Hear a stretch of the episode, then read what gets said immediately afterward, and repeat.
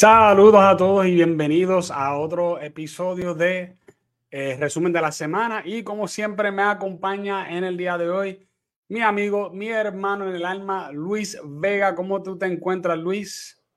Saludos, saludos a todos los que nos están escuchando. Saludos a ti, Cris. Una gran bendición estar aquí contigo todos los viernes para resumir esas noticias importantes que todo el mundo quiere escuchar desde una perspectiva conservadora. Claro que sí, claro que sí. Luis, eh, hoy te tengo En, más pequeño porque solo te vamos a poder escuchar porque estás desde la carretera, pero el resumen va, ¿verdad? Claro, claro, estamos aquí para eso. Y hoy tenemos muchas noticias interesantes, como siempre, ¿verdad? Porque todos los viernes lo que surge, pues, hay toda la acumulación de la semana tenemos noticias que les va a gustar a todos ustedes.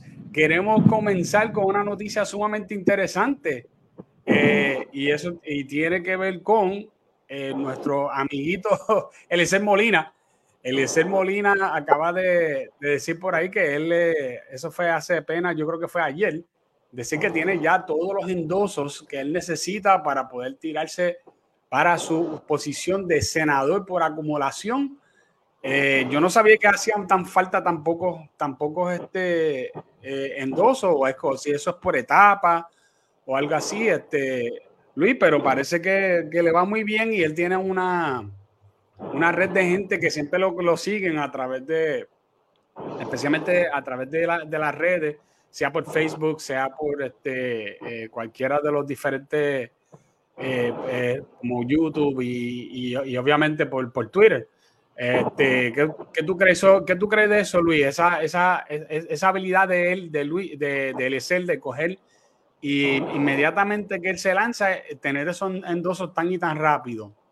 Pues mira, este, te puedo decir que no me sorprende mucho. Él logró conseguir los endosos para la gobernación en un periodo en donde él no era conocido después de, de tres años, la prensa seguir su, su visión y su, pues, su trabajo como él lo vea, este, ya tiene una exposición mucho más alta.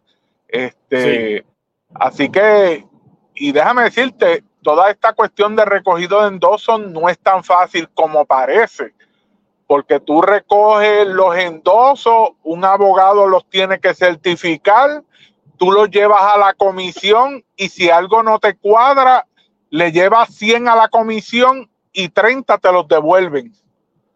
Así eh, que no es tan fácil. Sí. sí, no es tan fácil como decir vamos a llevar 300, porque tú llevas 300 y la comisión te devuelve 30, pues ya tú sabes, tienes una pérdida ahí. Así que el proceso no es tan fácil aquellos conservadores que están buscando endosos, ya hemos visto en las noticias en todos estos días que están teniendo problemas porque tú tienes que tener una estructura, una estructura y esto no se trata de que tú seas médico, que tú seas abogado, que tú seas incluso hasta político, porque el mismo Quiquito Meléndez está teniendo problemas para conseguirlo. O sea, mm, y no es porque la gente no te quiera endosar, es porque lleva, conlleva un procedimiento.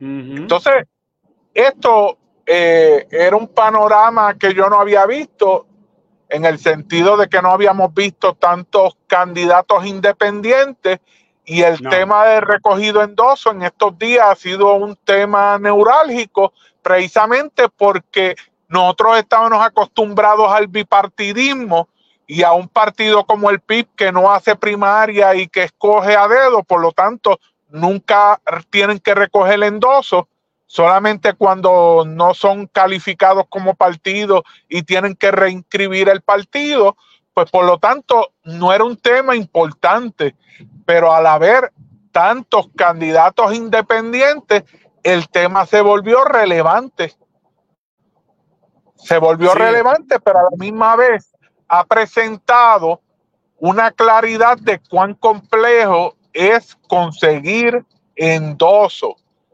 Y he visto varios por ahí buscando endoso y en los lugares que están buscando, lo que se le aparecen son siete, ocho, nueve, es lo que se ve.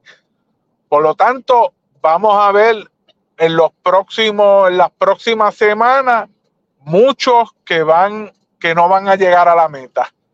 Tú tienes que recoger el 50% al 31 de enero y al 15 de enero el otro 50%.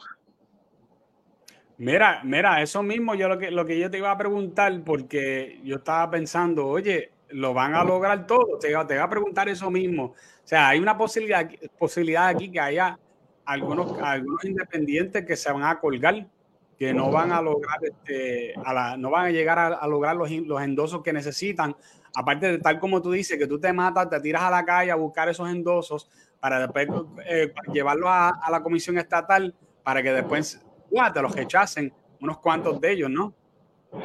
Para que tengas una idea, Cris, los primeros endosos que tú recojas, 100, 200, 300, son los más mm. fáciles, porque son los endosos de la gente que tú conoces, de la gente que tú sabes que te va, que va a estar contigo.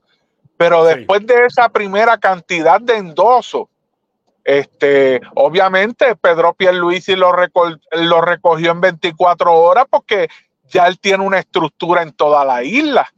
Pero incluso hoy mismo escuché en la televisión que candidatos que respalda Jennifer González están teniendo problemas para recogerlo.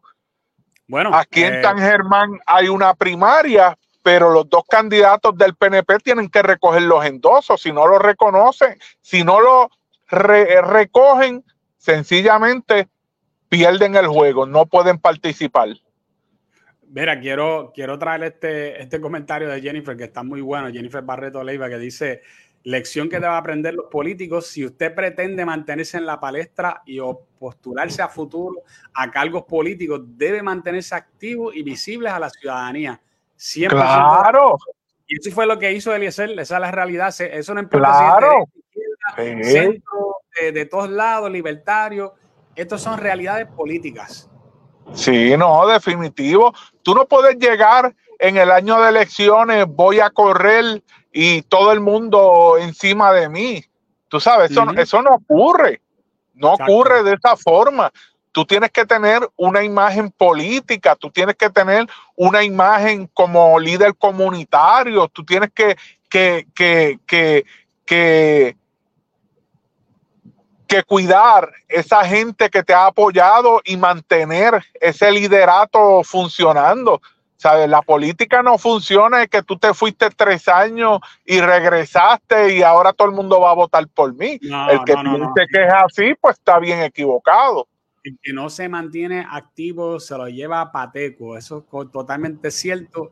Oye, ¿esto será cierto? Esto que dice aquí Josué Blas, no sé si tú sabes esta noticia, pero si no sabes, no te preocupes, ¿verdad? Pero Interesante que dice que supuestamente Elizabeth tiene solamente el 0% de los endosos.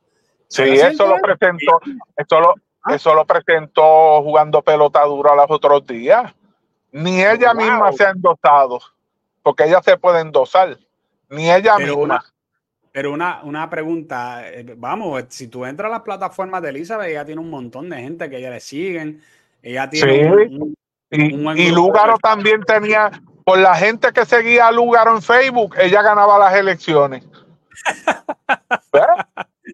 o sea, mira, eso lo, cree vamos, eso lo cree toda la izquierda. La izquierda piensa que. Pues, pues mira, pues se han dado cuenta que eso no funciona así. Sí. Se, han dado este cuenta que eso. No es de izquierda, ¿verdad? Eso que quede claro, no estamos diciendo eso, sino que estamos haciendo una comparación, ¿no? De, claro, pero era el mismo, ese mismo argumento yo lo escuchaba con Lugaro Mira para allá cuánta gente se le conecta al Lúgaro. ¿Sabes? Mira, mucha gente. tú coges a la mayoría de los influencers que tienen miles y miles y miles de seguidores y lo pones como candidato político y la gran ah, mayoría de ellos no van a votar por él. Pero así fue que así fue que llegó Elizabeth a ser delegada de la estadía, ¿no? Ah, pero, pero lo hizo dentro de un partido que tenía una estructura fuerte y ella se había visto bien, bien fuerte con sus posturas en contra del Lúgaro. y se ganó mucha gente ahí, pero ahora está, ahora está en otro lado. Pero entonces tú me estás diciendo que, ¿verdad? De lo que yo puedo interpretar, me parece que aquí hay algo que tiene que ver entonces con las estructuras. Si tú tienes una buena estructura o tú corres dentro de una estructura, porque en aquel momento Elizabeth Torres estaba dentro de la estructura del PNP, eh, o por lo menos en algo, ¿verdad? Eh, ella contaba con ese apoyo de mucha gente dentro del PNP, pues ahí fue que, ahí fue que ella logró, ¿verdad? Su, que ella quería lograr. Una vez que tú te salgas de esa estructura, que ya tú no tienes el apoyo de esa estructura, la cosa cambia bastante. Pues claro, claro. O sea, vamos a ponerte el caso de Proyecto Dignidad. Nosotros somos un partido pequeño, pero hemos desarrollado una buena estructura que está creciendo. Y parte de la estructura, vamos a hablarlo claro, son los medios de comunicación que nos han dado la, oportunidad de propagar o de llevar nuestro mensaje.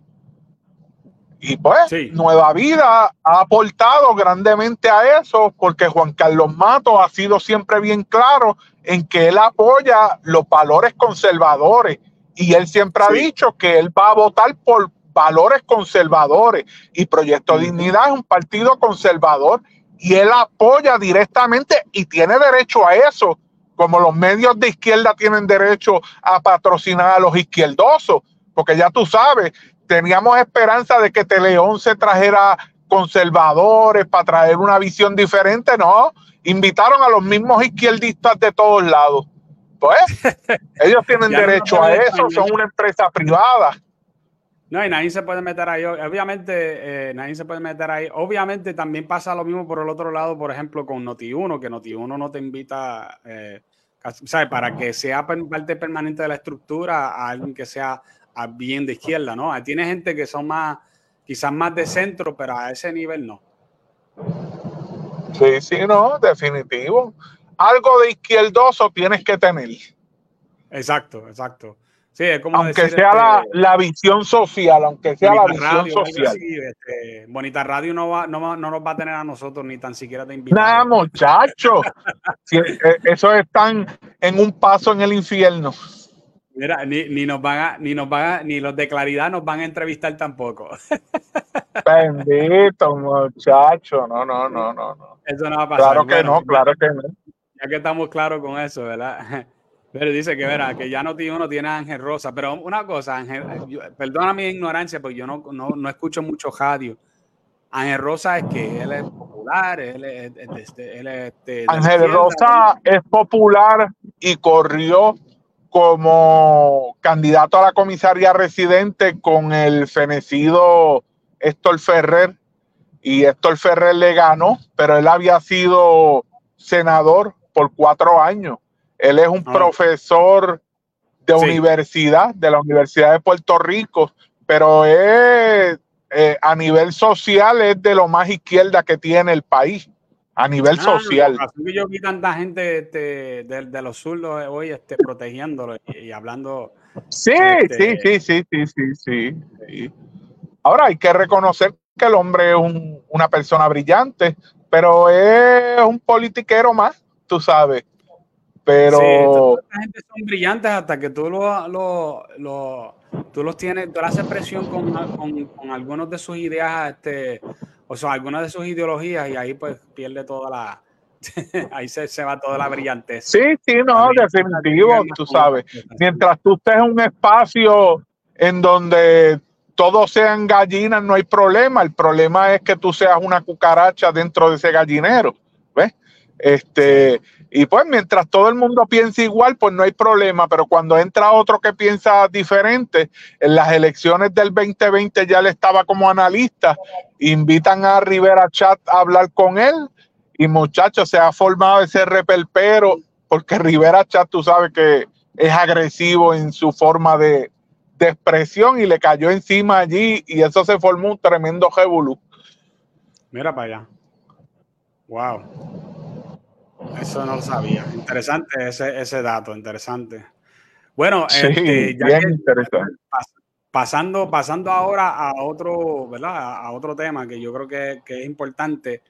Eh, hoy salió una noticia diciendo que Georgie Navarro Georgie Navarro, ok, escúchanlo bien, Georgie Navarro, lo voy a decir otra vez porque es que merece repetición.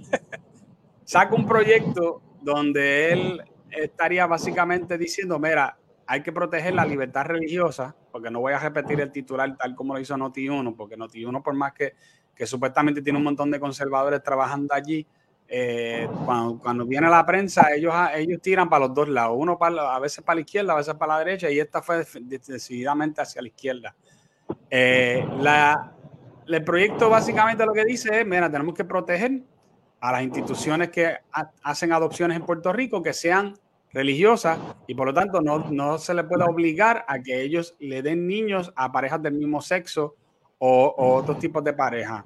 Eh, este proyecto, ah, yo hice un buen, eh, una buena publicación esta mañana en Facebook, creo que merece mención, pero, y aquí viene donde viene la parte del pero, pero esperar tanto de Georgie Navarro, yo creo que esto está bien claro que esto no es un verdadero intento de tratar de traer una, una buena legislación que proteja las libertades religiosas, sino que esto es un intento ya comenzando el año eleccionario de tratar de apaciguar ¿verdad? Eh, los conservadores dentro del Partido Nuevo Progresista eh, para que no se les vayan y tratar de tirarle, como dicen, un huesito, sabiendo que el proyecto número uno no va a pasar. Eh, pero más que nada no va a pasar porque Georgie Navarro definitivamente no es la persona no es el buen spokesperson para que pueda pasarlo y lo más seguro que le hicieron a propósito. Eh, mira, vamos a tirar esto de la mano de Georgie sabiendo que de, viniendo de él no va a llegar porque esto requiere, eh, esto requiere un empuje, esto requiere un montón de trabajo, poder pasar una legislación como esta, que él no va a coger en serio, estamos claros con eso y que se nota claramente que viene por encargo, sencillamente para que el PNP trate de retener conservadores de que el proyecto tiene méritos, claro que tiene méritos.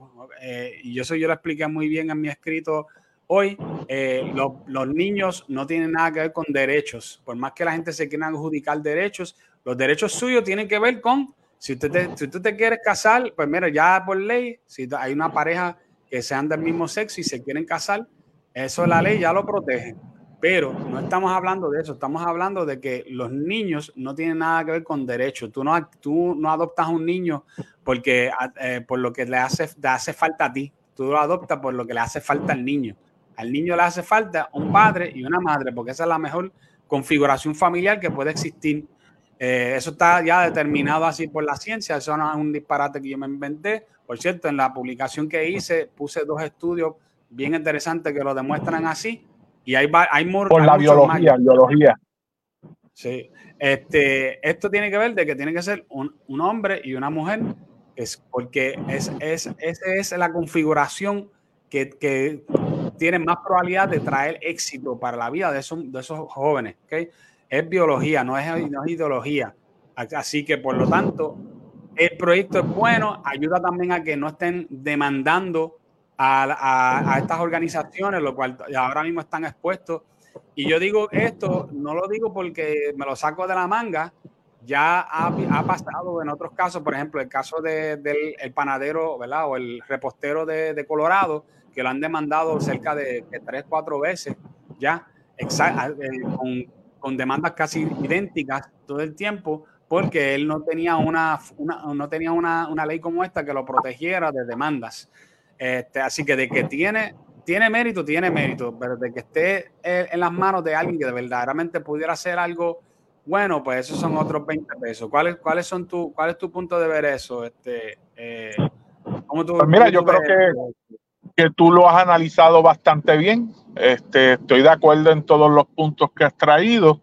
Sí, estoy de acuerdo en que es una medida politiquera por personas que están preocupados porque Proyecto Dignidad, este, o sea, están preocupados porque el sangrado sea demasiado y están buscando la forma de, pues, de minimizar eso, de ponerle un torniquete a la herida eh, que llegó a, una arteria.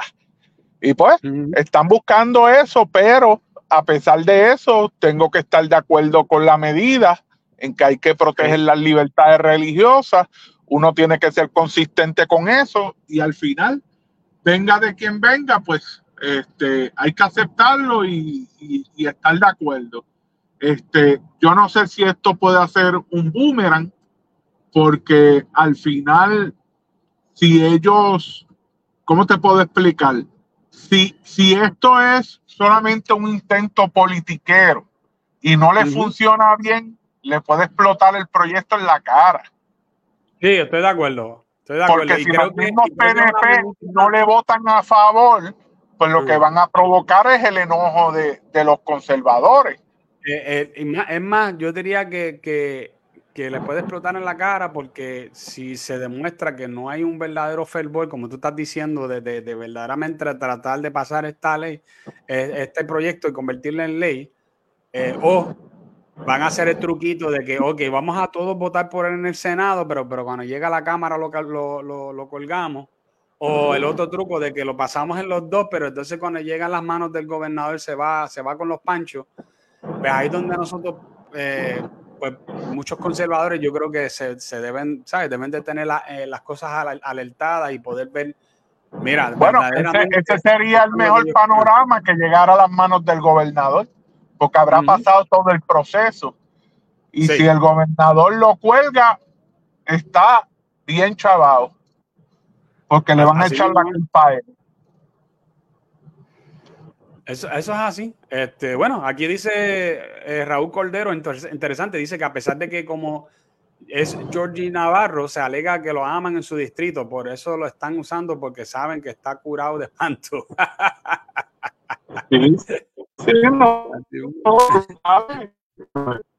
Es que, que hay detrás de todo eso. Repita eso de nuevo que te me fuiste. Noise. Hello. Sí, ¿me escucha? Ok, yo creo que ahora sí, sí, fue que te me fuiste ahí un poquito. Repite lo que habías dicho. Sí. Eh, hay de todo aquí, pero la buena intención de los nepos no hay. Eso está claro. Es un proyecto politiquero para evitar el sangrado que tienen, pero al final hay que aceptarlo si llega, votarle a favor. Y, y sería bueno que, que, pasara. Lo veo bien, bien difícil que pase con una Cámara tan liberal. Este, el Senado es mucho más conservador que la Cámara. Sí, sí, sí, especialmente la Cámara. si a mí tú me hubieses dicho, si yo no hubiese estado corriendo para alcalde, yo hubiese corrido por la Cámara, porque en la Cámara no hay conservadores prácticamente más que Lizy Burgos.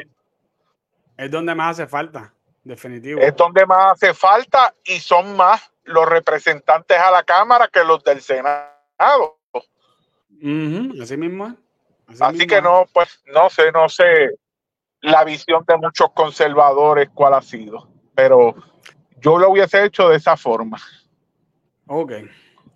Bueno, vamos a ver lo que pasa con ese, ese proyecto. Yo creo que el proyecto es bueno. Te lo voy a repetir de nuevo porque alguna gente, eh, ¿verdad? Si cualquier proyecto que sea bueno, así venga del, puede venir del PIB, yo sé que eso nunca pasa, pero no importa de dónde venga, cuando venga el proyecto, si es un proyecto bueno, debe de, buscamos de que se apruebe, buscamos de que otros conservadores le metan mano. Ahora mismo yo creo que, que si el proyecto tiene posibilidad y tiene piernas, definitivamente Joan Rodríguez Bebe en el Senado y Lisiburgo este, en, la, en la Cámara deben de respaldar el proyecto y otros conservadores del Partido Nuevo Progresista y del, y del Partido Popular, que, que todavía hay, hay, hay, algunos por ahí si ellos pueden lograr pasarlo, magnífico. Y lo mejor aún, hacer al gobernador y ponerle presión de que, ah, tú mandaste esto por encargo, pues ahora, ahora lo tienes que pasar. Eso para mí sería magnífico. Ahora, de que se dé, pues esos son otros, son otros 20 pesos. Hay que ver si verdaderamente lo van a respaldar o si esto son, es sencillamente una estrategia para tratar de, de retener eh, conservadores, lo cual desgraciadamente yo creo que esa es la realidad del asunto. Yo no, yo no creo de verdad que sea algo real. Pero seguimos entonces. Oye, salió esta semana una listita bien caliente de parte de, de El Nuevo Día. Okay, mira, El Nuevo Día tirando información importante, ¿quién diría? Pues, y útil, útil para la campaña, útil para la campaña. Y útil, sí, sí, no, no, estas cosas que pasan, ¿no? Eh, senadores con más ausencias y representantes también. Tenemos, mira, aquí este grupo de senadores y también tenemos a representantes que con muchas ausencias. Eh, quiero, quiero hablar un poco específicamente del Senado, porque hay, hay una persona allí que, que, a mí me, como que me brilla por, su ausencia y especialmente en todo lo que tenga que ver con proyectos que, que conservadores. ¿okay? Y este, en este caso, en la cámara, hay uno aquí que se, que se tiró tremenda maroma. Este, este hombre ha, eh, ha, estado ausente 40% de las veces. Estoy hablando de José Torres Zamora, del PNP. este hombre básicamente tiene una hamaca en, la cámara. Estos son los fajones, los fajones de la patria. Mira, mi hermano, yo, dime tú, yo quiero que tú me digas, Luis, si existe tal cosa, si existe algún trabajo donde tú puedes faltar 40% de las veces sin problema. Y cobran lo mismo. Y, cobra, y cobran lo mismo. No, sí, ¿sabes? En, eso, tú ves por qué un proceso de por qué estamos en una quiebra. Porque así mismo ha funcionado el país Así ha funcionado el país. La empresa privada, por eso siempre será la empresa privada, porque la empresa privada no se puede dar el lujo de tener empleados así.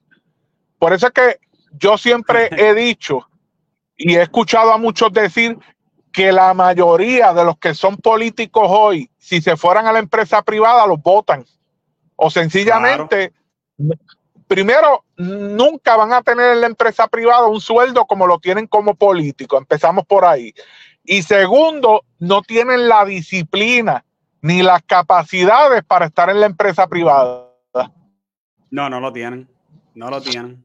Este, y, te voy a atar algo. Te voy a atar algo que no lo vas a esperar. Ok, dale. Te, voy a atar algo. Paquito Pared renunció a ser secretario de Hacienda yo, y yo vi la entrevista que le hicieron.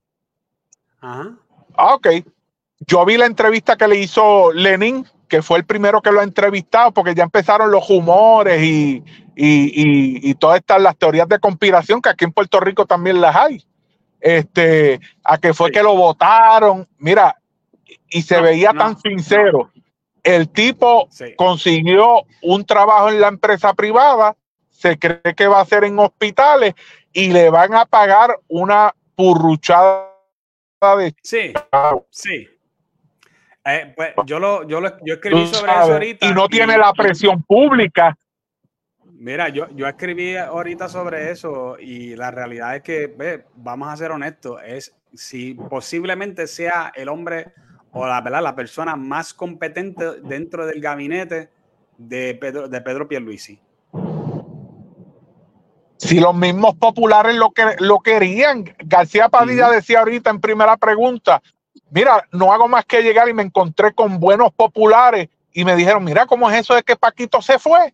Los populares lo querían. No es, e, este no es como Zaragoza, que a Zaragoza nadie lo quería. A, este muchacho la gente lo quería. Y pues es la primera vez que yo veo que un secretario de Hacienda sea una superestrella, como lo era él. Pero una, pero, pero una pregunta, fue claro que, quiere volver. que Zaragoza nadie lo quería si se quiere tirar para gobernador. Muchacho, a Zaragoza nadie lo quería. Eso, eso es una realidad que, que, él va a tener que luchar con eso en la primaria.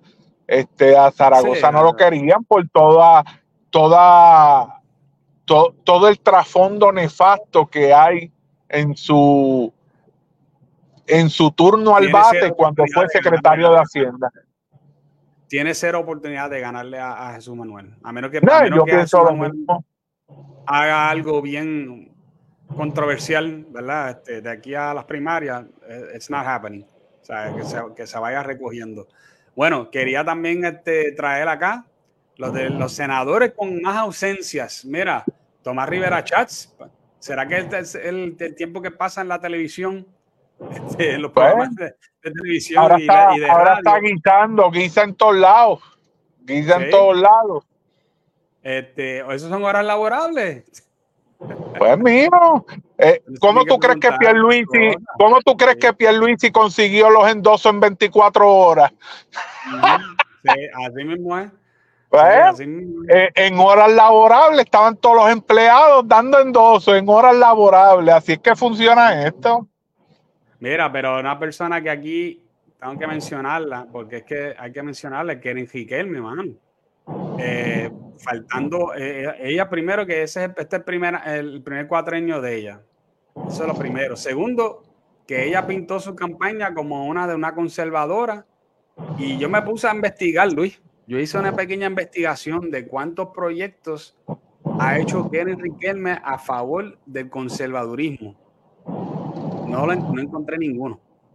Que fueran pues, específicamente de conserva, eh, a favor del conservadurismo, a favor de valores conservadores, no encontré ni un solo proyecto que, que de verdad fuera de impacto para los conservadores. Pero sí, tengo que decir, ¿verdad? Porque no voy a hablar todo mal. Eh, ella sí estuvo en contra de la 184, que era el de, la, de las terapias de conversión, que por lo menos esa sí se la tenemos que dar, porque obviamente sí eh, pero lo que sí yo me había dado cuenta también anteriormente es que no solamente es que quieren falta, sino de que ha faltado también y se ha abstenido también en votaciones importantes donde los conservadores podían, ¿verdad?, tenerlos a, tener esa, ese voto a favor y impulsarlo.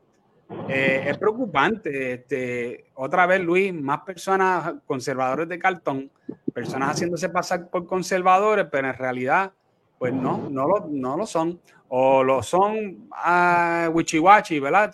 Ahora mismo nosotros tenemos el caso de, de, las primarias eh, republicanas en Estados Unidos. Y en esas primarias que se encuentra eh, Ramaswamy, ¿verdad? Se encuentra Vivek, Ramaswamy, eh, Ron DeSantis, ¿verdad? Obviamente está Donald que no ha ido. Pero una de las personas que está allí que de verdaderamente no parece ser un conservador es es, esta Nikki Haley. Nikki Haley habla como si fuera, eh, como si fuera casi demócrata, hombre. Este, sí, sí. Y es, preocupante porque tú dices, pero ¿cuál es la diferencia entre un lado y el otro? Si, si esta, esta señora va a, va a, ir a, esa. Y bueno, se va, se va, se va a coger tremendas sendas, pelas. Este, gracias a Dios que también este Chris Christie, que era el, el, el, de, el gobernador de New, de New, Jersey, también ya se quitó, que ese era otro que habla como, como demócrata, como demócrata, de, de, centro, pero sigue siendo demócrata, ¿no? Eh, así que interesante esto, pero mira, tengan cuidado con los candidatos falsos, la gente que se hacen pasar por eh, conservadores. De momento van a aparecer muchos. Acuérdate que ellos saben que hay candidatos este año que son eh, e, este año, porque va a ser este mismo año, ¿verdad? Las elecciones, candidatos independientes que son eh, conservadores y ellos van a tratar de quitarle los votos a esos candidatos independientes. Eh, hay mucha mezcla aquí de cosas que se pueden hacer, pero ellos, si ellos, si ellos saben si que no pueden ganar el, el voto de la izquierda, pues van a tratar de ganar de la derecha, porque hay gente que no les importa, sencillamente no les importa ni izquierda ni derecha, ellos lo que quieren es ganar y ellos lo quieren montarse y ellos quieren hacer lo que ellos quieren hacer. Y nosotros somos los que tenemos que estar allí informando al pueblo, mira, esta persona no está de acuerdo a lo que nosotros queremos montar, no es lo, no es lo que va a enderezar a Puerto Rico, no es lo que va a traer la honestidad a la política de Puerto Rico, que eso pues obviamente es la parte más difícil, ¿verdad? Traer gente que van a ser honestas y que van a trabajar por Puerto Rico. Bueno, eh, el PPD sacó las garras, este Luis. Dice aquí que, que radicaron una, una, querella en contra de la alianza por los candidatos de agua. Los candidatos de agua. Wow, esto es algo, un fenómeno que para nosotros es, es algo nuevo, cuando, teniendo candidatos que no es que no tienen posibilidad de ganar, es que el mismo partido no los respalda, no los quiere, sino que sencillamente están ahí para rellenar, ¿verdad? Un espacio, porque ellos verdaderamente le van a decir a su gente que voten por otro partido que es Movimiento Victoria Ciudadana, en el caso del, del PIB, y lo, eh, que son los que tienen que traer sus candidatos de agua, porque Movimiento Victoria Ciudadana, mira, después de estas elecciones se va a ajuste eh, en cuanto a quedar inscritos, ¿verdad? Porque ellos pueden permanecer vivos como partido, pero en cuanto a quedar inscritos. Em, escuché una gente por ahí poniéndose bien postmoderno y diciendo ahora que el Partido Nuevo Progresista, ¿verdad? Y pues, tú sabes que yo nunca defiendo al Partido Nuevo Progresista ni el PPD, pero están diciendo, ah, ustedes que cuando tienen candidatos en pueblos donde ustedes nunca ganan, esos no son candidatos de agua. ¿Tú crees que eso es lo mismo, Luis? Claro que no. Ok, muy, bien, muy bien. A mí me encanta trabajar con gente pensante como Luis porque eh, de verdad que yo escucho eso y a, mí por poco, de mano, de verdad, tú, tú, eres más inteligente que eso, a venirme con esa, con, esa cosa. O sea, ¿por qué no es lo mismo? Se me fue, se me fue. Explica de nuevo. Mira, pues, eh, déjame, déjame comenzar yo. La razón por la cual no es lo mismo es sencillo, porque el partido, honestamente, trata de poner a alguien para tratar de ganar en ese pueblo. Ellos le ponen recursos, ellos hacen campaña, hacen todo, y esa persona trata de tirarse para esa posición. Ah, de que quizás no invierte en una cantidad gigante, pero sí se invierte en esa persona, se invierte en, y se trata de ganar la alcaldía de verdad. De que no ganen porque es un baluarte, por ejemplo, del otro partido, pues claro, eso pasa eso hay, hay pueblos donde siempre sigue ganando. más allá de eso, creo. Sí. Más allá de eso, hay un fondo electoral para los candidatos a la gobernación. Entonces, tú le vas a dar ese fondo electoral al candidato a la gobernación de Victoria Ciudadana para que le pague la campaña al del PIB. O sea, el conflicto de interés se ve desde el tercer cielo del apóstol Pablo. Así mismo es. Así mismo es. Y, eh, vamos a ver lo que pasa con este caso del, PPD. Y eso son contribuciones de nosotros, los contribuyentes, valga la redundancia. Sí, pero una buena redundancia, porque obviamente eh, nuestras contribuciones, pues que, que, por, que por cierto, eh, me encanta que el Jorge Rodríguez, con quien yo tuve en la eh, teniendo una conversación este miércoles acerca de, economía, de eh, comparando la economía de Puerto Rico actual con lo que sería libertad económica. Él, una vez trajo unos datos que yo creo que los puede conseguir en su página de Facebook que se llama Cantándola como las veo. y en esa página él explica con detalle de cuál es el porcentaje de personas que en Puerto Rico terminan pagando eh, contribuciones sobre ingresos y es bien, bien, bien pequeño, porque aunque a ti te lo saquen, si a ti te lo sacan y te lo devuelven, no, eso no vale de mucho, ¿no? Este, y ahí donde, donde, eh, donde se habla sobre eso, bien interesante, porque te, te, explica con números reales, bien bueno, se los recomiendo a todo el mundo. Este, yo no sé, yo pienso que estos movimientos, yo pienso que es un fraude. Eh, los candidatos de agua. Eh, ellos ponen como excusa también de que eso fue la, que eso fue la forma que, lo, que el PNP y el, y el, eh, y el Partido Popular divisaron todo esto, ¿sabes? Para que, la gente tuvieran que, que, hacer eso. y alguien me, me, puso, me puso como excusa, ah, eso fue un invento del PNP. Y yo le digo a ellos, bueno, pero este, si la, todas las leyes que nosotros tenemos en Puerto Rico, casi todas son inventos del PNP y el, y el, Partido Popular. Entonces yo puedo escoger ahora cuáles leyes yo voy a seguir y cuáles no. Así es como funciona esto. Eso se, llama, eso se llama democracia representativa, gente. Escuchen bien para que aprendan. Cuando a ti te vean con esa estupidez, tú le dices a ellos que nosotros vivimos en una, en una democracia representativa, significando por el que yo vote, yo estoy ya avalando por las acciones que él haga a favor del pueblo. Tú nunca votas por cosas específicas. Eh, por más que el político puede prometer algunas cosas, en verdad tú estás votando más que nada por el candidato. Y el candidato, tú estás escogiendo ese candidato para que, para que te represente a ti en la, en la Casa de las Leyes, por ejemplo, o en el, en el Ejecutivo.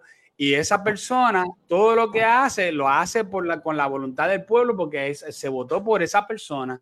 Por lo tanto, eso no, es un eso no fue que el PNP hizo eso, eso fue que los votantes pusieron al Partido Nuevo Progresista allí para que ellos, ellos pudieran hacer eso. no, a mí me, no me gusta específicamente que sea el Partido Nuevo Progresista. Yo sé que a los, de, a, los, a, los del PIB y a los de MBC tampoco, pero tampoco vamos a decir que que nosotros podemos escoger cuáles leyes vamos a seguir y cuáles no, dependiendo del, del, del partido que esté gobernando. Eso, eso, es un disparate. No, no, es definitivo. Y el PIB ha sido claro que si Puerto Rico escoge la estabilidad, ellos no van a respetar el, eh, eso, esa decisión. Vamos a ser claros, esta gente son, son comunistas, marxistas, y que si ellos tuvieran el poder, si, si es sin tener el poder y buscan burlar las leyes, tú te imaginas lo que pueden hacer teniendo el poder, ¿sabes? Van a hacer lo que han hecho en Cuba, lo que han hecho en Venezuela, lo que han hecho en Nicaragua. ¿Sabes? Tenemos el candidato del PIB dijo, nosotros vamos a ir a la calle como gobernante. O sea, o sea, él va a gobernar con politiquería. Imagínate al grado que ha llegado esto, que él va a gobernar con politiquería, ¿sabes? No, no, no es sostenible. Es, ya la costumbre. Acuérdate que ellos están acostumbrados a tener que recurrir a, a, tirarse a la calle. Pero ya no, esto no es el, el, esto no fue, esto no son el tiempo de, de, cuando Ricky Rosselló hizo el chat y todo el mundo se indignó ellos juran muchas veces, y porque los he encontrado en internet, donde ellos se ponen a decir, no, nosotros logramos la demostración más grande de Puerto Rico. No, cógelo con calma. Nosotros, nosotros somos mucha gente. Eso no fueron más que ustedes. Ahí hubo gente de todos los lados. Hubo gente eh, eh, del DPD, había gente, además, había hasta PNP allí metidos que estaban marchando para sacar, a Ricky Rosselló. O sea, ellos atribuirse de que ellos fueron los que sacaron a a, Ricky Rosselló eh, es, una, es una aberración y ellos juran que tienen ese poder como para hacer, como para hacer eso. Primero, que ellos no van a ganar las elecciones y segundo, aún si las ganaran, eso no va a pasar tal como ellos están diciendo. Pero nada, vamos a dejarlos ahí. Me gusta esto que dice Dixon aquí de que eso es kitchenerismo boricua. Muy bien que sí, bien que sí.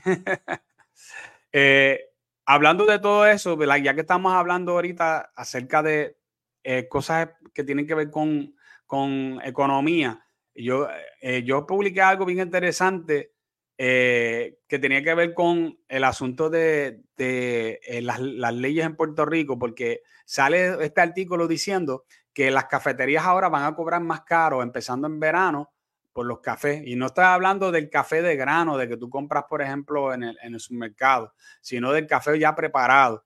Y es porque se puso una, se aprobó una ley nueva que dice que ahora el, todos esos negocios tienen que tener otros tipos de sorbetos que no sean sorbetos plásticos, porque ahora nosotros nos pensamos que cada vez que nosotros tenemos un sorbeto plástico, que estamos matando a, a, una tortuga, este, lo cual es totalmente incierto. Yo hablé un poquito sobre esto el miércoles para aquellas personas que, que estuvieron hay, hay un trasfondo que tiene que ver con esto.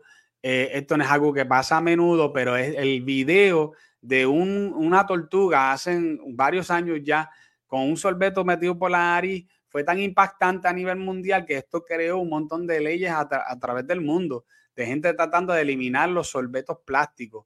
Eh, y ahora lo están tratando de reemplazar por sorbetos de papel que son horribles, no sirven para nada. No sé si alguna vez tú has usado, Luis, un sorbeto de papel en software, en software los dan y te cambia el sabor de refresco. Ah, no, no, no, no, eso no, no, de verdad que son horribles, horribles. No, no, este, no sirve. Eh, nosotros en Puerto Rico no tenemos un problema de ese tipo de contaminación a, a un gran nivel que uno pueda decir, ¿sabe qué? Esto verdaderamente estamos afectando a las tortugas, este, hay muchas otras formas de trabajar con esto que estar prohibiendo con, con ley y, ahí queda demostrado, porque el artículo mismo lo dice, que, que el, el, crear regulaciones lo que hace es subir los precios de las cosas, porque los mismos negocios le están diciendo, estos sorbetos nos van a costar más caro y por ende tú vas a terminar pagando, mírate esto, nadie bebe café con sorbeto. Fíjense en eso. Eh, el, sorbeto es un costo añadido al negocio, lo cual ellos se lo van a pasar al que bebe café también.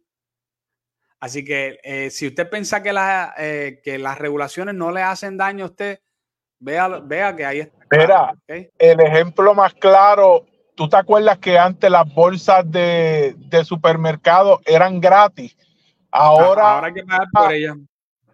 Una ley hicieron una ley para supuestamente el ambiente y lo que hicieron fue que trajeron al mercado bolsas más gordas y si aquellas bolsas duraban 500 años, las de ahora duran mil. Mira a ver si son inteligentes los políticos de Puerto Rico. Y ahora te la cobran. Ahora te cobran 10 chavos. Yo no, sé cuánto es que vale la dichosa bolsa. Y antes era gratis. Mira, mira, mira. Escúchame, escúchame la cosa. Esta es la parte bien buena. Al final, al cabo, el que termina comprando la mayor parte de esas bolsas o fundas, ¿verdad? Como tú le digas mejor, son la gente más pobre, ¿ok? Es bueno que usted lo entienda, porque la gente que, son, que, que, son de más dinero casi siempre cogen y te compran las bolsas estas que son reutilizables, las guardan, tienden a ser gente más organizada y se los llevan y, y hace, y, y, mira, y es así, y yo te lo puedo decir yo, yo sé, eh, yo no soy la la persona más organizada del mundo y por eso me ha pasado que a veces voy, voy a comprar algo en esos mercados, ya no tengo bolsa. A veces yo digo, olvídate, voy a agajar con los brazos y me lo voy a llevar dentro del carro. Pero si la compras muy grande, tú no puedes hacer eso. Tú terminas, comprando algunas bolsas siempre. Entonces, la, idea que tú, que tú acabas de decir es totalmente correcto. Pero a quien están afectando de verdad es al que de verdad le hacía falta un alivio en el bolsillo, todo por un eh, activismo ecológico que, es como tú dices, que ahora cuando la bolsa esté por ahí flotando, la bolsa es más gruesa, es más duradera y ahora en vez de durar 500 va a durar mil años. Este, el, el mundo se, extingue y, y, cuando llegan extraterrestres a encontrarnos, nos van a, van a encontrar las bolsas y se acuerdan de nosotros por las bolsas. Definitivo, definitivo. Así que acuérdense de eso, ¿ok? Bueno, este, voy a decir esta eh, noticia para después ir al final, que es eh, una noticia que yo creo que es bien, bien importante y lo llevamos hablando hace rato, ratito aquí en el programa, que es acerca de los nacimientos en Puerto Rico. Ya se ha levantado otra bandera acerca de los nacimientos en Puerto Rico, porque en el año 2023, ¿ok? Solamente nacieron la misma cantidad que nacieron en el 1888. Sí, tú lo estás escuchando en 1888.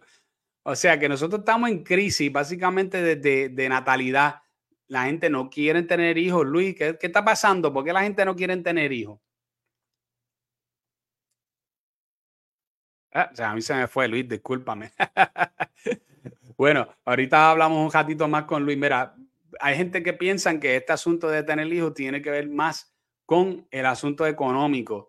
Y yo, yo se la puedo dar, claro que sí, que, que, hay un asunto económico envuelto. Puerto Rico está pasando por una crisis económica, eh, Puerto Rico está en una, en, ciertamente en una quiebra y definitivamente algo tiene que ver de eso. Pero vamos a ser honestos, esto no empezó con esta generación Z, eso no empezó con, con, con la generación milenial. Esto, por lo menos de que yo me acuerdo, mi generación, que fue lo que se conoce como la generación X, fue donde comenzó esto, donde la generación anterior, que eran los boomers, a veces eran seis, siete muchachos y después cuando eh, apareció la generación X le decían, no, muchachos, tú no puedes tener más de dos o tres muchachos. Y después llegaron los millennials y le decían, no, tú no puedes tener más de uno. Y ahora llegaron la generación Z y le están diciendo, no debes de tener ninguno. Lo que debes de tener son perros y gatos, eh, porque son más fáciles de mantener y no, no te tienes que molestar eh, mucho con las cosas mira, gente, bueno, pues está bien, va, a llegar el momento entonces que, vamos a tener que ver si, si hay alguna forma en que los perros y los gatos pueden darle servicio a todos los ancianos que se van a quedar, incluyendo a, mí mismo, este, de aquí a, a, 40 años, algo así, hasta 30, 40 años, no va a haber nadie para que, no, para que nos cuide. Eh, porque los perros y los gatos tienen sus limitaciones, gente. Necesitamos gente de carne y hueso, necesitamos seres humanos que sigan trabajando por la economía, que, que sigan haciendo los trabajos que se hacen todos los días, pero hay una actitud, ciertamente hay una actitud eh, que es en la cultura de que está más, más guiado hacia el placer, hacia los gozos, hacia el, hacia el dinero, ¿verdad? no hacia las responsabilidades, no hacia pensando en el futuro, sino pensando solamente en el ahora, y eso nos está afectando. Eh, así que yo creo que verdaderamente ahí donde está el problema más grande. Bueno, yo quiero terminar esta sección de hoy, ¿verdad? Con eh, quizás la noticia, una de las, noticias que yo más eh, encontré interesante, y este que está aquí, que es Jennifer González. Jennifer González viene y sale con, espérate, tengo que ponerle esto, que Michelle siempre sale con algo interesante. Michel Morales, mi amigo Michel Morales dice, los perros hay que entrenarlos ahora para que en el futuro puedan cambiar pañales de adultos. Uy, sucio difícil, Michel, pero totalmente cierto, es así, así como, así como va la cosa. Volvimos a, a tener a, Luis con nosotros. Luis, estoy hablando ahora mismo acerca de Jennifer González y con un comunicado, ¿verdad? A través de Twitter que ella sacó diciendo lo siguiente, dice, los letreros y la publicidad no tienen no, no ponen bloques ni varillas, ni mucho menos hacen la obra. El que a cuatro años solamente 40 de 1.657 proyectos de reconstrucción eh, por los terremotos se han completado. Un 2.5% demuestra una falta de planificación, ejecución y más importante aún, el tener un sentido de urgencia en la gestión pública a favor de nuestra gente y de los más vulnerables afectados por los desastres naturales. Yo estoy de acuerdo con ella, Luis. Yo estoy de acuerdo con ella. Lo que no estoy de acuerdo es de que ella se está zapateando la responsabilidad de parte de su partido, porque ella es parte del partido que hizo todo eso, o mejor dicho, que no, hizo, que no hizo todas las cosas que ella está pensando ahí. ¿Es cierto? ¿Y por, qué, ¿Y por qué no dijo eso hace dos años atrás? Y lo viene a decir ahora en año de elecciones. Pues se le ve la costura. Sí, y el problema para ella es que que esto se puede hacer cuando tú tienes, cuando tú estás en, un, en una primaria donde no hay un incumbente eh, de tu propio partido y tú, tú lo puedes hacer canto y los demás no se sienten mal porque no es el incumbente. Pero, ah, ¿verdad? Hablando como si fuera dentro del Partido Nuevo Progresista, pero él es el incumbente y tú tratar de hacer ver al incumbente mal es como hacer ver el partido completo mal. Y aquí es donde ella eh, va, a tener serias dificultades y por eso que yo sigo diciendo que yo, ah, por más que sigan sacando, hace poco vi otra, eh, otra estadística, otro sondeo donde decía que Jennifer y que supuestamente le llevaba ventaja todavía a Pierluisi. Eh, yo todavía encuentro esto que no es cierto. Primero porque en lo, la gente a quien le hacen sondeo no son del corazón de rollo y los del corazón de rollo son los que van a votar las primarias, no los demás. Vamos a ser honestos. Eh, y segundo, por el, caso que yo te estoy diciendo, Jennifer González está tirándole directo a, la cabecilla del asunto que es, que es Pierluisi, pero ella se le olvida que ella es parte de esa organización, que ella anteriormente a, ella tirarse para ahora para esta posición en primarias, ella no estaba ella no estaba diciendo nada de esto, ella no, yo no la veía a ella contendiendo con Pierluisi por las redes ni en ningún lado. ¿O tú viste algo de eso, Luis? Yo no vi nada de eso. Pues claro, nada de eso. Ella lo que anda es politiqueando porque está en primaria. Correcto. Y, y bueno, no a, a, mí no me molesta porque nos hace el trabajo más fácil, ¿verdad? Este, a nosotros, pero la forma que yo lo veo es que, que ella está tratando de, de, tirar una cortina de humo, desasociándose de los problemas que hay dentro del Partido no, no, no Progresista, haciéndose, haciéndose ver como que ella es aparte, como que ella es una entidad aparte moral o que, o que tenga mejores posiciones que, que Pierluisi. Otra cosa es que ha salido un montón de información demostrando que ella está trabajando con gente sumamente deplorable que, que están trabajando en su administración, en su campaña, ¿no? Claro, este, ahí tú tienes a Dominic, que es el director de campaña, que tiene tres casos por violencia doméstica, tres mm. casos por ley 54 que fue al Supremo y tiene un caso de que se puso violento en ese, en ese ah. lugar con alguaciles. O sea, un tipo altamente violento. Y ella va a trabajar en pos de la mujer maltratada. Oh, chacho, que alguien, que me lo expliquen. Que me lo expliquen como si yo fuera un niño de cinco años, porque no lo entiendo.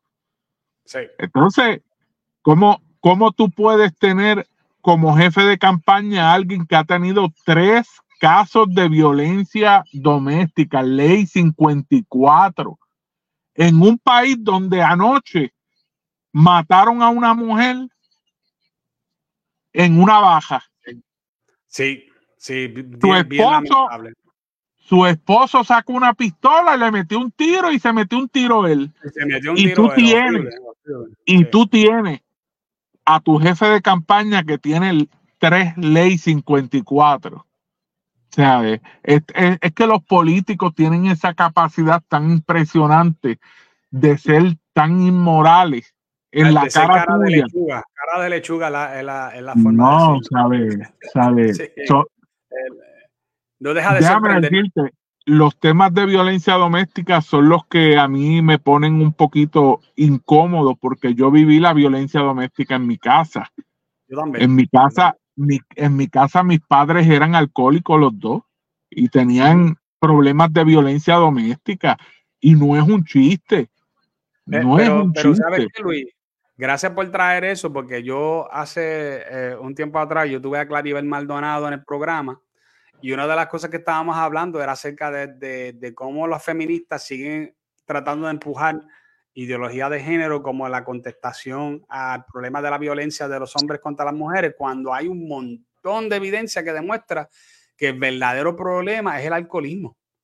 El alcohol, la droga. La violencia doméstica es el alcoholismo. Y te lo puedo decir hasta yo de, de, de, por, por casos de la vida real. Yo tuve un padrastro que, que, era abusivo y era, y, pero cuando, cuando no bebía estaba lo más chévere, pero a la vez que, que, se, se, emborrachaba, olvídate que no había para nadie y tú me estás diciendo algo bien parecido. Mira, Cris, yo hice mi maestría, la, mi maestría en artes en religiones, el tema principal de mi tesis fue en violencia doméstica. Yo me he leído un par de libros y en ninguno habla tan fuertemente entre los causales de la violencia doméstica que sea el machismo versus lo que es el alcohol, la droga. ¿Sabe? El machismo es un factor, de eso no hay duda, pero el único factor que aquí la prensa y los izquierdosos le dan valor es al machismo. Correcto. A, ese hombre que piensa que la mujer es una propiedad a la cual puede manejar como él quiera. Y no es así. ¿Sabe? Hay otros detonantes y entre ellos está el alcoholismo y está la drogadicción, porque transforman las emociones de las personas. Yo conozco gente que mientras están sobrios son las personas más decentes del mundo. Se, dan cuatro palos y son otro ser humano diferente. Sí. Eh, eh, esta semana también ah, pasó algo interesante que fue que eh, creo que hubo una mujer mató a un hombre, no sé si fue con un cuchillazo o algo así, y el licenciado este Michael Corona puso que era había sido un, un homicidio algo así. Hombrecidio. Sí, hombrecidio, algo así. Este, eh, y obviamente lo atacaron por eso. Pero este, e, la idea de, que los, hombres matan sencillamente porque quieren matar a una mujer, porque, pues, porque es mujer y se acabó sin ningún tipo de motivación ulterior, eso es como que no. Esa es la definición que conocemos por ciencia y por eh, eh, psicología, eso lo desafía todo. es increíble. Claro, Michael, Michael Corona lo que hace es vacilándoselo. porque, claro, claro. Porque son las etiquetas que, la, que a la izquierda le encantan. Feminicidio íntimo. ¿Qué, ¿Qué, diablo es eso? Feminicidio íntimo. Sí. ¿Sabes? Y, y, en ideología de género. Los otros días escuché uno Mira, ah. pansexual, ¿qué es eso? ¿Sabes? Pansexual. No vamos a entrar en eso, Luis, hoy, porque no tenemos tiempo para entrar en eso. No, no, pero es que, eh, o sea, no es que voy a profundizar en el tema, pero es para que tú veas las estupideces de no, no, yo lo que digo es que, hay tema para hablar ahí, es por eso es que lo digo, no Claro. pero pues, eh, tú, tú, escuchas eso de pansexual y que es tener relaciones con un pan. ¿Sabes? A eso es que suena, mano. Entonces, tú, tú escuchas esa, Sí, yo lo sé, yo lo sé, para que vi. cualquier cosa se convierte en sexual para ellos, pan como de, como de panteísmo. Lo que, lo que pasa es que, que, vi un meme que estaba bien bueno sobre eso y me dio mucha gracia, por eso lo menciono. Pero, pero, lo que, pero, pero da gracia, pero así de ridícula son las posturas de la izquierda. Ah, definitivo. definitivo así de ridículas son. Sí. Eh, bueno, yo creo que esto queda claro, ¿verdad? Hablando de todo este tema de nuevo, eh, Jennifer González no es la solución para Puerto Rico. El Partido Nuevo Progresista no es la solución para Puerto Rico. Ellos eh, no, son, no son los que vienen a traer la diferencia para Puerto Rico. Yo creo que Jennifer, inclusive, no la, no la he visto últimamente hablando sobre asuntos de conservadores ni a eso. Así que la idea de ella, de ella tratar de ocultarse detrás de como, como convertirse en esta figura conservadora eh, para, eh, para el Partido Nuevo, Progresista, yo no sé si ella inclusive ha desistido, ya, porque ya no lo, ¿sabes? No lo veo, no lo veo pasando. No lo veo pasando. No sé cómo tú lo ves, pero yo no lo veo ya pasando y yo creo que ya todo el mundo se dio cuenta de que esto no, no va para ningún lado. Este, bueno, eh, esto es lo que tenemos para hoy. Le tengo buenas noticias a todos ustedes. Yo voy a hacer todo lo posible hoy para yo sacar este, esta sección hoy y lo vamos a pasar a audio. Eh, yo sé que yo llevo, el año pasado hubo un, una, hubo un, verdadero este, deseo de mi parte de tratar de, tomar estas secciones de, y eh, específicamente el que estamos ahora mismo, el de resumen de la semana, y subirlo para, para audio. El problema es que eso requiere una edición y lo tengo que hacer en poco tiempo porque hay, eh, eh, como es un resumen de la semana, una vez que pasa cierta cantidad de tiempo, pues ya la gente no es tan interesado en, en, escucharlo. Eso lo que vamos a hacer es que hoy yo voy a hacer todo lo, todo lo posible por tratar de subirlo, ¿verdad? El resumen de la semana para que para su deleite y para que lo puedan escuchar eh, a través de audio. Mañana también lo van a poder escuchar, así que con el favor de Dios, vamos, vamos, esto es un, un experimento, pero si ustedes lo respaldan, yo les garantizo que lo voy a estar haciendo este, entre todos los viernes y sábados este, de aquí en adelante, ¿ok? Para que ustedes lo puedan disfrutar. Va a tener poca, poca edición porque no, eh, no es un poquito difícil, ¿verdad? En, cuanto a la intensidad de, trabajar con eso, pero lo vamos a hacer para que para darle un empujoncito a, todo lo que tenga con el, audio Acuérdese que usted siempre puede escuchar el resumen de la semana y también la sección de los miércoles de Hablando Racional a través de nuestro podcast eh, que es en, Apple. En Apple lo pueden escuchar también a través de Spotify y todas las otras plataformas. Eh, Luis, nada, nos estaremos viendo de nuevo el próximo viernes. Este próximo miércoles habrá otra entrevista que lo estamos cocinando. No, tengo, no puedo decir nada con seguridad todavía, pero ya lo estamos trabajando. Así que pronto nos veremos nuevamente. Eh, los quiero un montón y nos veremos pronto. Muchas bendiciones, buenas noches.